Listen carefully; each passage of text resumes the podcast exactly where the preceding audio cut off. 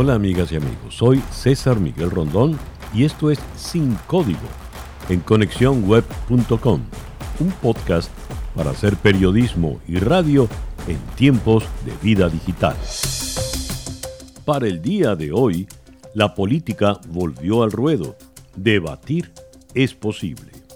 Good evening. From the University of Utah in Salt Lake City, welcome to the first and only vice presidential debate of 2020. Please welcome California Senator Kamala Harris and Vice President Mike Pence. El debate entre nominados a vicepresidente para las próximas elecciones del 3 de noviembre, Kamala Harris y Mike Pence, marcó una clara diferencia entre el debate presidencial y este, donde sí hubo contenido a pesar de que no siempre respondieron las preguntas de la moderadora Susan Page ni acataron las reglas. La señora Harris venía preparada para ser interrumpida por el vicepresidente Mike Pence, quien se montaba sobre algunos de los argumentos de Harris, declarando siempre que tenía algo que agregar. La expresión corporal, las miradas de Kamala y su sonrisa fueron sus armas frente a las interrupciones de su contraparte. Y siempre con una sonrisa, la señora Harris exigía, no me interrumpa, señor vicepresidente, hablo yo, estoy hablando. Mr. Vice President, I'm speaking. Well, I'm speaking. Be important if you said the truth. If you don't mind letting me finish, we can then have a conversation, okay? Please. Okay. Al abrir el debate con relación a la gestión de la administración de Trump sobre la pandemia, la señora Harris dijo, el pueblo estadounidense ha sido testigo del mayor fracaso de cualquier administración presidencial en la historia de nuestro país. Y aquí están los hechos. 210 mil muertos en nuestro país en solo en los últimos meses. Más de 7 millones de personas contrajeron la enfermedad. Uno de cada cinco negocios cerró. Harris dijo que la administración Trump encubrió información valiosa que podría haber salvado vidas y que Biden como presidente se centraría en cosas como el rastreo de contactos y las vacunas y pruebas gratuitas para todos los estadounidenses. Pence defendió la respuesta de la administración a la pandemia citando la acción del presidente Trump de haber detenido los viajes desde China, la famosa operación Grab Speed. From the very first day, President Donald Trump has put the health of America first. Before there were more than five cases in the United States, all people who had returned from China, President Donald Trump did what no other American president had ever done.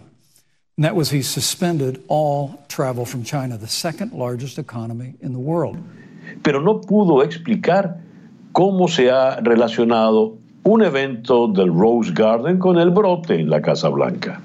En cuanto a las precauciones de seguridad, dijo que el administrador confía en el pueblo estadounidense para que tome sus propias decisiones. President Trump and I trust the American people to make choices in the best interest of their health. Con relación a la conformación de la Corte Suprema de Justicia, Mike Pence dijo que era justo nominar a la juez Amy Coney Barrett, aún estando cerca de las elecciones, mientras que Harris afirmó que quien gane en noviembre debería ser quien decida que podría ocupar el puesto de la Corte Suprema. Y para eso recurrió a la historia de los Estados Unidos, citó una anécdota nada menos que de Abraham Lincoln y agregó que para el presente ya más de cuatro millones de personas han votado. Of this, of this nomination, Joe and I are very clear, as are the majority of the American people. We are 27 days before the decision about who will be the next president of the United States. And, you know, before, when this conversation has come up, you know, it's been about election year or election time. We're literally in an election. Over 4 million people have voted. People are in the process of voting right now. And so Joe has been very clear, as the American people are. Let the American people fill that seat in the White House. Pero no contestó la señora Harris la pregunta de si Biden agregaría más jueces a la Corte. En cuanto al tema del aborto, Harris, abiertamente pro-choice, dijo que siempre apoyará el derecho de la mujer a elegir. And I will always fight for a woman's right to make a decision about her own body. It should be her decision and not that of Donald Trump and, and the Vice President, Michael Pence. Por su parte, Pence afirmó que él era absolutamente pro-life. I'm pro-life. I, I don't apologize for it. En cuanto a la justicia y los recientes hechos contra personas de color por parte de la policía, Kamala Harris dijo que no se hizo justicia para Breonna Taylor y prometió una reforma de la justicia penal bajo la administración de Biden. Mientras Mike Pence dijo que su corazón se rompe por Breonna Taylor, pero que confía en el sistema judicial, además de no creer que haya racismo sistémico en Estados Unidos. Pero la señora Harris recordó a la audiencia que hace nueve días Donald Trump le dijo a un grupo de extrema derecha que se apartase y se mantuviera en stand-by. Por lo pronto, los ciudadanos pudieron observar cómo se pueden discutir posturas opuestas sin irrespetarse con calificativos o con interrupciones groseras. La única manera de estar de acuerdo o en contra para los votantes se expresa en su voto, que es más que una elección política, es elegir en cuál país se quiere vivir. Vamos ahora hasta Salt Lake City, en Utah, donde se celebró el debate. Allí en la línea telefónica está Celia Mendoza de La Voz de América.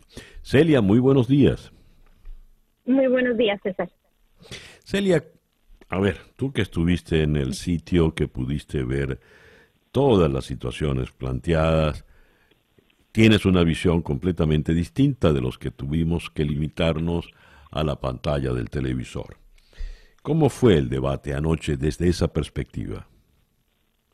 Eh, creo que fue un debate interesante. Eh, eh, siento que, a diferencia del debate anterior, la participación de la moderadora fue menos relevante en términos de ayudar a, a, manejar la conversación hasta cierto punto fue algo robótica. Ella no dio muchos detalles antes del debate, antes de que iniciara y se empezara la transmisión. Habló y se dirigió al público y a los presentes aquí en el Kingsbury Hall.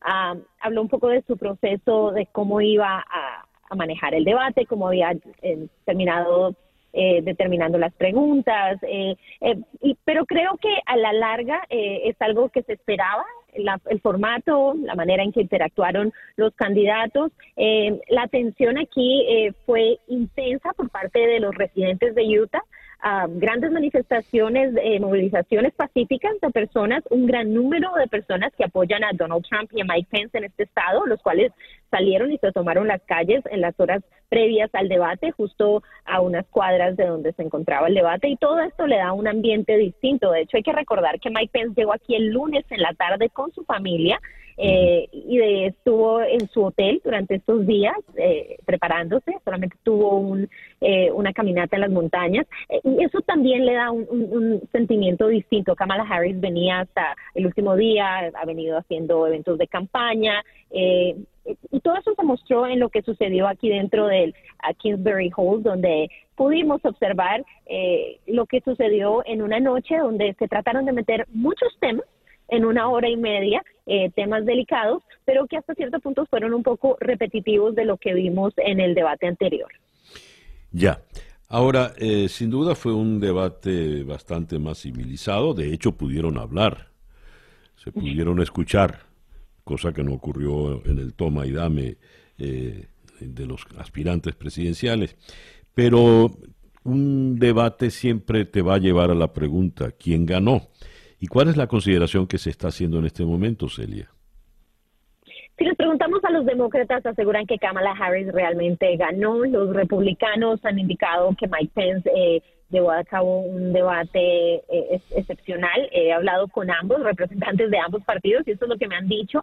Eh, sin embargo, hablando con un analista y mirando en los sondeos, nos indicaba que fueron muy parejos. Los dos tuvieron oportunidades de expresar sus puntos. Eh, ambos desviaron las preguntas ah, para tocar los temas que ellos querían tocar. Ambos evitaron contestar preguntas claves. Eh, una de ellas el tema de la Corte Suprema y las medidas de salud y las condiciones preexistentes, y la otra la Corte Suprema para los demócratas y la posibilidad de que Joe Biden pueda adherir miembros a la Corte Suprema. Eh, eh, son preguntas claves que aún no tienen respuesta. Y en medio de todo esto eh, se estableció por parte de los dos candidatos una defensa absoluta y total del jefe de cada uno de sus piquetes, Mike Pence por Donald Trump y Kamala Harris por Joe Biden, defendiéndolo en, varias ocasiones. pero lo que creo que, se da ahora es una, un preámbulo de lo que será el próximo debate, que ya no será en persona en la Florida, la comisión de debates eh, asegura que será eh, virtual eh, y esto también muestra la importancia del coronavirus una vez más en toda esta campaña electoral. De hecho, el coronavirus es el que abrió este debate con ataques muy fuertes por parte de Kamala Harris, uh, llamándoles ineptos a la administración Trump y obviamente diciendo que habían mentido al pueblo estadounidense, algo que refutó con firmeza Mike Pence. Eh, Celia, ya como última pregunta. Siempre ocurren detalles inesperados, sorpresivos, eh, anecdóticos, y lo de anoche fue tan largo y tan notorio que no puedo evitar preguntártelo. La mosca. A ver, entiendo la risa, pero es, muy difícil en medio de esta política, es, muy complicado lo que sucede en este lugar, porque de un momento a otro lo que la, imagen se ve a una mosca parada en el cabello y, y desafortunadamente no, hubiera sido distinto si se para en el cabello de Kamala Harris. Eh, debido al color, pero el cabello del, del vicepresidente es extremadamente blanco, eh, que hizo un contraste total y definitivo. Y vimos durante estos largo tiempo, como mencionas, que la mosca se paró allí y se quedó ahí por un buen tiempo. Él no se inmutó, él siguió adelante con lo que estaba haciendo.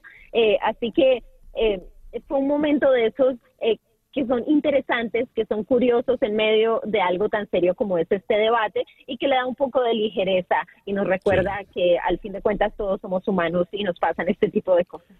Alguien decía que era un infiltrado de Saturday Night Live. En fin, también leí en algún meme que la mosca había dado el veredicto. En fin. Celia, muchas gracias por concedernos estos minutos en la mañana de hoy.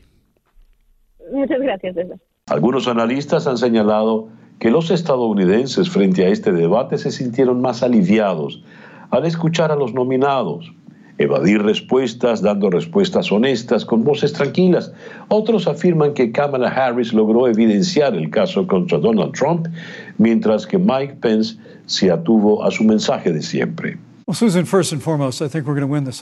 Para Paul Moslin, analista de opinión pública, estratega de campañas y socio de FM3 en California, a pesar de haber presenciado un debate de mayor nivel que el presidencial, no cree que ninguno de los dos haya sido particularmente brillante. Paul, good morning. Thank you very much for attending our call. You're quite welcome. Buenos dias. I hope you're well. Oh, yes. Uh, Paul, your first impressions from last night's debate, please. Le pregunto por sus impresiones por el debate de anoche. Uh, it was very different than the presidential debate. Uh, a little more of a traditional debate where where mostly people paid attention to the rules. There was less interruptions. Um, so I think from that standpoint, it was a better spectacle. Um, but I'm not sure anything changed last night. I guess that's my biggest impression. Uh, two people talked. Uh, they were both pretty good, not great, and I don't think it affected the election very much at all. Dice que frente a, un, debates estridentes, este estuvo un, fue un debate muy correcto, un debate donde dos personas pudieron hablar, intercambiar ideas. Eh, dice, ninguno de los dos fue particularmente brillante eh, y dudo mucho que este debate pueda cambiar eh, los lineamientos o las proyecciones generales que se tienen. Do you think anyone won in particular, uh, Paul? Le pregunto si cree que alguien, uno de los dos, ganó. Technically, in terms of you know, a debate scorecard, uh, like a boxing match, no, I don't think there was a clear winner. Mm-hmm. But I think that that because it is it is evident now that Joe Biden and Kamala Harris have the lead in this election, um, I think that Mike Mike Pence needed to do more than he was able to do. So from that standpoint, probably Harris ends up as the winner uh, only because Pence didn't change anything fundamental about this election. And and from that standpoint, uh, then uh, then he's probably the loser of the debate. Uh, he needed to change things a lot more than than what happened. Eh, me dice Eh, si bien dijo antes que no hubo un, ganador claro, él dice, si miramos esto como un match de boxeo, una pelea de boxeo, pues no hubo un ganador evidente. Pero en definitiva, creo que gana la señora Harris, no tanto por lo que ella hizo como por lo que Pence dejó de hacer. Pence debió ser más firme, exhibir más convicción en algunos puntos y no lo logró, por lo tanto, la que queda adelante es la señora Harris y asume que la dupla Biden-Harris pues sigue manteniendo el liderazgo. Well, uh, few, fewer and fewer days towards the big date of November the 3rd. How are the projections, uh, Paul? Le pregunto cuando quedan menos y menos días, ¿cuáles son las proyecciones definitivas para la gran fecha del 3 de noviembre? I think the biggest question now um, are the are the group of, of crucial states. Um, Biden is is at nearly his strongest point right now, and of course, as uh, Senator Harris noted last night, people are voting. Um, there are votes that are already uh, being recorded that are being sent in by mail or at early polling locations. So, um, you know, if we can make a little bit of a comparison to, you know, a football game or a basketball game, um, you know, B- Biden has a lead, and and uh, I, I think that that means that uh, the pressure on on Trump to to to make gains, which he did four years ago, but to make some substantial gains is growing. Um, I still think, though, that that Florida, Arizona, um, North Carolina, uh, Pennsylvania, perhaps, are still close enough that you cannot say for certain um, that that you know that that Biden will win those states. Um, so we still have uh, clearly some states that are up in the air that are that are close enough that that Biden cannot be guaranteed of winning them yet. Mm-hmm. Dice Paul Maslin que eh, la, la, la, pregunta sigue estando en los estados cruciales, los estados que pueden inclinar en definitiva la votación. Estados eh, donde Biden no puede decir que tiene ya garantizada la, la votación definitiva, pero eh, todo parece inclinar, pues inclinar la balanza para la fórmula Biden-Harris. Eh, de todas maneras, el presidente Trump tiene que tratar de reducir esa ventaja y señala algo muy importante. Tal como lo dijo la senadora Harris anoche, hay gente que ya está votando, hay gente, ella habló de dos millones de votos que ya se han depositado en eh, vía correo y son votos que evidentemente hay que, hay que respetar. Paul, thank you very much for attending our call this morning. You're welcome. Anytime. Thank you very much. Gracias a Paul Maslin, eh, analista de opinión pública, estratega político, él es eh, socio fundador de FM3, una prestigiosa empresa encuestadora con sede en California, aunque él nos estaba hablando desde Madison, Wisconsin. Y bien, así hemos llegado al final de nuestro episodio por el día de hoy. Esto es Sin Código en conexiónweb.com, un podcast para hacer periodismo y radio en tiempos de vida digital.